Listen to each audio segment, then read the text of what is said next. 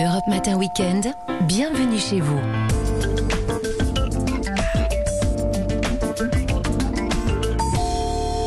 Merci de partager votre samedi matin en notre compagnie. Dans un instant, le journal de 8 heures. Mais avant cela, votre rendez-vous logement. Bonjour Christophe Bordet. Bonjour, bonjour, ma chère Léna. Non, non, non, ne rêvez pas. Vous y allez. Je ne vais pas vous demander en mariage. Ouf.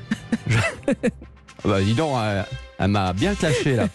Euh, je sais que votre cœur est déjà pris, mais je profite de la période. Je rappelle que le 14 février, c'est la Saint-Valentin, la fête des amoureux. Oui. Et qui dit amour dit vie à deux et achat ensemble de son petit nid douillet. Alors, où est-ce que vous voulez en venir, Christophe? Je ne suis pas là. Écoutez, je vais vous présenter ce matin une étude qui vient d'être réalisée pour la Saint-Valentin sur les Français et leurs projets immobiliers en couple.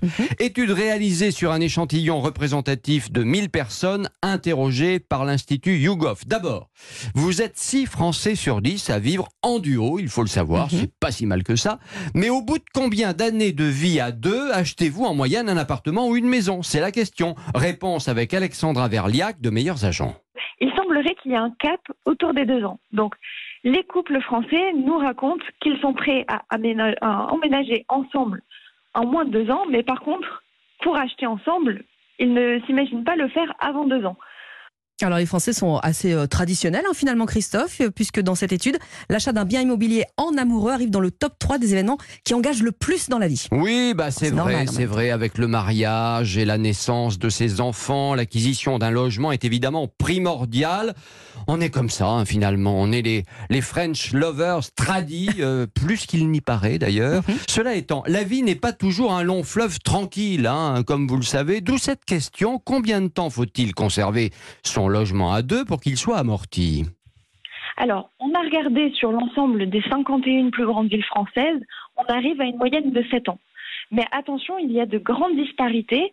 Par exemple, on arrive au cas de euh, La Rochelle où il faut plus de 16 ans pour amortir son achat, alors qu'à l'inverse, à Saint-Étienne, il suffit de 18 mois.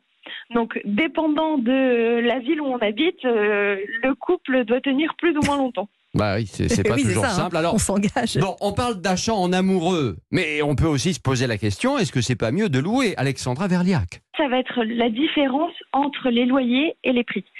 Donc, prenons un exemple. À Mulhouse, par exemple, un loyer pour un T2 de 45 mètres carrés est de 607 euros. À La Rochelle, il est de 659. Donc, vous me direz, pas une grande différence. Par contre, à l'achat, un T2 à Mulhouse coûte 56 700 euros, alors qu'à La Rochelle, il coûte plus de 230 000 euros. Ah oui. C'est pas la même chose. C'est pas la même région en Non, même non, temps. hein, il faut quand même le dire. Dernier point, Léna, pour séduire votre banquier, pour décrocher le prêt immobilier qui va vous permettre Mhm. de réaliser votre rêve, eh bien, en couple, évidemment, avec deux contrats de travail, c'est beaucoup plus facile. Alors, alors, on tombe amoureux, les amis, et On s'installe. Allez, on reste prosaïque un peu quand Bonne. Saint-Valentin. Merci Christophe, à demain.